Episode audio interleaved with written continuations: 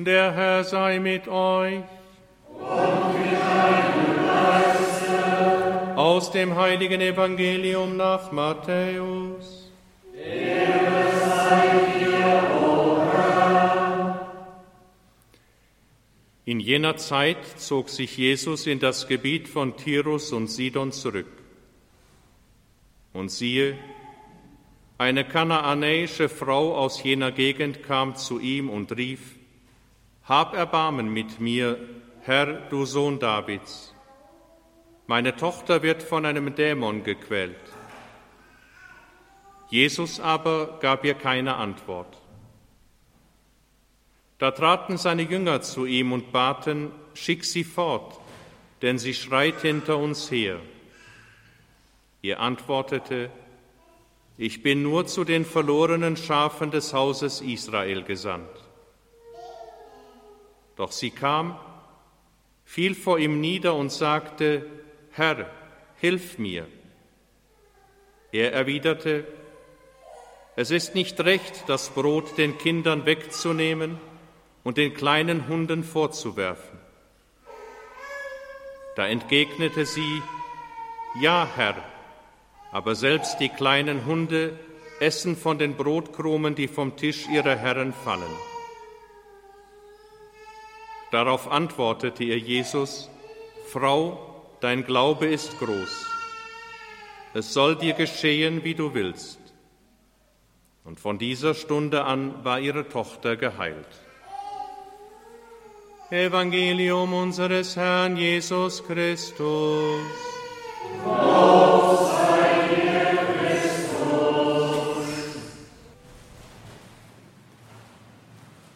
Liebe Mitbrüder im priesterlichen Dienst, liebe Schwestern und Brüder, die biblischen Lesungen in der heiligen Messe am heutigen Sonntag muten uns viel zu. Sie erwarten von uns, dass wir offen sind für die Suche nach Gott, die fremde Menschen nicht nur aus anderen Völkern, sondern sogar aus verschiedenen Religionen bezeugen. In der alttestamentlichen Lesung aus dem Prophetenbuch Jesaja werden wir in die Umbruchzeit Israels nach dem Exil in Babylon zurückgeführt. Damals hat Israel die Erfahrung gemacht, dass es auch in anderen Völkern edle Menschen gibt, die Gott suchen und deshalb überzeugt sind, dass der Tempel in Jerusalem nicht nur für das Volk Israel bestimmt ist, sondern allen Völkern offen stehen soll. Dabei handelt es sich um eine Glaubensvision, auf die sich später auch Jesus beziehen wird, wenn er vom Tempel sagen wird, er sei dazu bestimmt, ein Haus des Gebetes für alle Völker zu werden.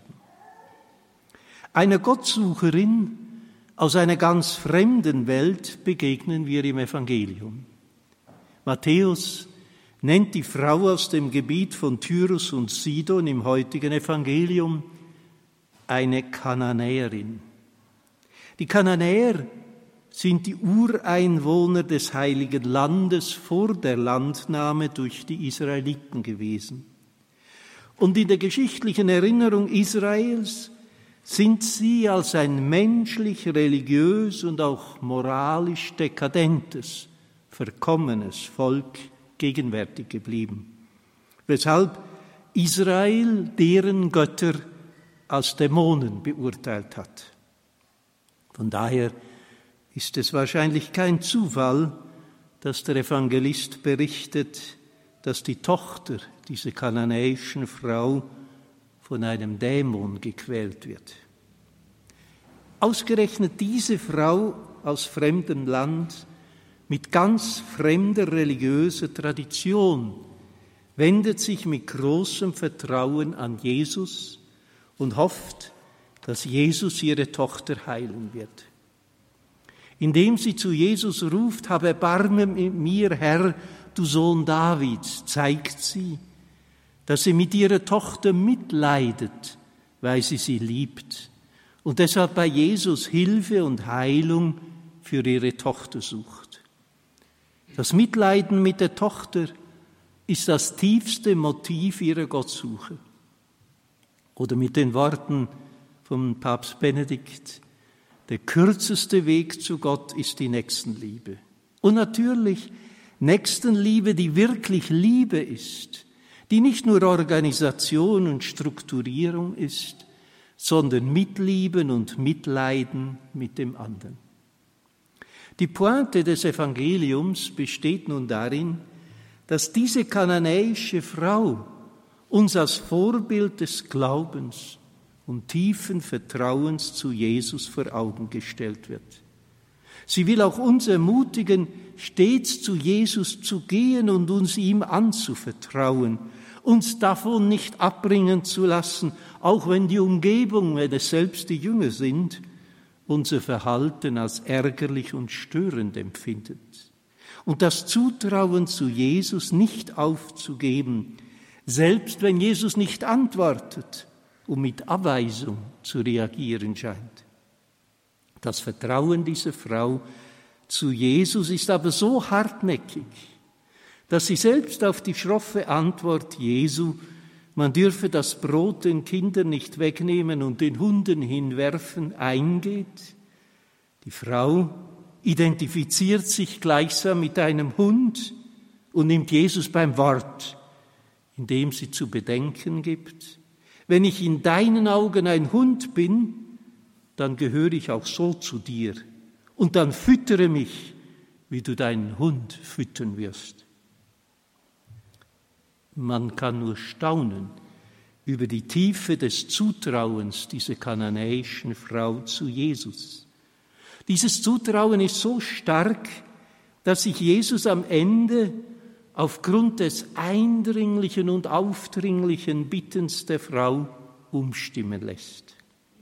Die unerschütterliche Festigkeit des Glaubens dieser Frau muss auf Jesus einen so großen Eindruck gemacht haben, dass sich seine anfängliche Abweisung in bereitwillige Zuwendung verwandelt, die er mit den Worten ausdrückt. Frau, dein Glaube ist groß, es soll dir geschehen, wie du willst.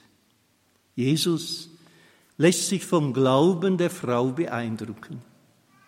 In den Evangelien können wir ja immer wieder feststellen, dass Jesus, die ihm für seine Heilungen danken wollten, dass er sie stets auf ihr eigenes Vermögen angesprochen hat. Dein Glaube hat dir geholfen.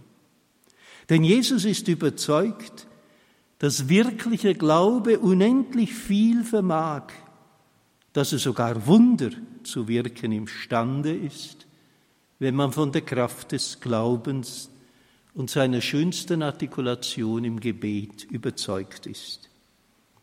Die kananäische Frau stellt uns damit die Frage, wie es um unseren Glauben und unser Zutrauen zu Jesus Christus steht. Bringen auch wir die Geduld im Glauben auf, die, wie die Frau im Evangelium zeigt, die kleine Schwester der Hoffnung ist. Sind auch wir unerschütterlich im Zutrauen zu Jesus, auch wenn unsere Umgebung unser Verhalten als naiv und ärgerlich einstuft und wenn wir von Jesus auf unsere Bitten zunächst keine Antwort erhalten? Oder hat unsere Erfahrung dass wir auf unsere Bitten manchmal keine Antwort zu erhalten scheinen, ihren Grund nicht oft darin, dass unser Gebet nicht so eindringlich und hartnäckig ist wie der Hilferuf der kananäischen Frau. Liebe Schwestern und Brüder, kommen wir von diesen Fragen, die jeder und jede nur ganz persönlich für sich und vor dem Herrn beantworten kann, Kommen wir von daher nochmals kurz zur alttestamentlichen Lesung zurück, in der es wiederum Fremde sind, die sich dem Herrn anschließen und uns damit zeigen, was Glauben und folglich Zugehören zum Herrn heißt. Der Prophet Jesaja gibt darauf eine dreifache Antwort. Dem Herrn zugehörig sein heißt, dem Herrn dienen, den Namen des Herrn lieben und den Sabbat halten. Erstens, dem Herrn dienen heißt unser Leben nicht nur nach unseren eigenen Willen und Vorstellungen leben, sondern unseren eigenen Willen öffnen für den viel größeren Willen, den Gott uns in seinen heiligen Geboten zugesprochen hat, und unseren Willen in den Willen Gottes hineinfalten, wie wir es im Gebet tun und mit dem Herrengebet bitten, dein Wille geschehen. Den Namen des Herrn lieben heißt mit unserem Leben und mit unserem Glaubenszeugnis den Namen des Herrn ehren und der Heiligung seines Namens in der heutigen Welt die Priorität geben, damit wir mit dem Herrengebet die ehrliche Bitte an den Herrn richten können. Dein Name werde geheiligt. Und drittens, den Sabbat heiligen heißt, dem Herrn das Kostbarste schenken, das wir haben, das wir aber von ihm, das wir von ihm empfangen haben, nämlich die Zeit. Und deshalb nicht der letztlich dummen Meinung zu sein, die Zeit, die wir dem Herrn im Gebet, in der Anbetung und im Gottesdienst, Gottesdienst widmen, sei verlorene Zeit. Im Glauben machen wir vielmehr die Erfahrung, dass sie auch die für uns gewonnene Zeit ist und wir deshalb allen Grund haben, mit dem Herrengebet den Herrn zu bitten, dein Reich komme. Lesung und Evangelium zeigen uns so, dass wir von Menschen aus fremden Völkern und Religionen den Glauben lernen und vertiefen können, sofern sie auf der Suche nach dem wahren Gott sind. Da stellt sich aber vielleicht noch eine weitere Frage ein. Warum sollen wir dies von Fremden lernen? Wir sind doch bereits auf der Suche nach Gott und kennen den Weg in Europa seit Jahrhunderten. Wenn wir aber in unsere Welt hineinschauen, müssen wir feststellen, wie fremd der christliche Glaube auch in unseren Breitengraden geworden ist. Ja, selbst in der Kirche fällt es uns nicht immer leicht, Gott als gegenwärtig zu erfahren und ihm zu begegnen. Bei seiner apostolischen Reise in Bayern im Jahre 2006 hat Papst Benedikt XVI. in München diese kristallklare Diagnose gestellt. Es gibt eine Schwerhörigkeit Gott gegenüber, an der wir gerade in dieser Zeit leiden. Wir können ihn einfach nicht mehr hören.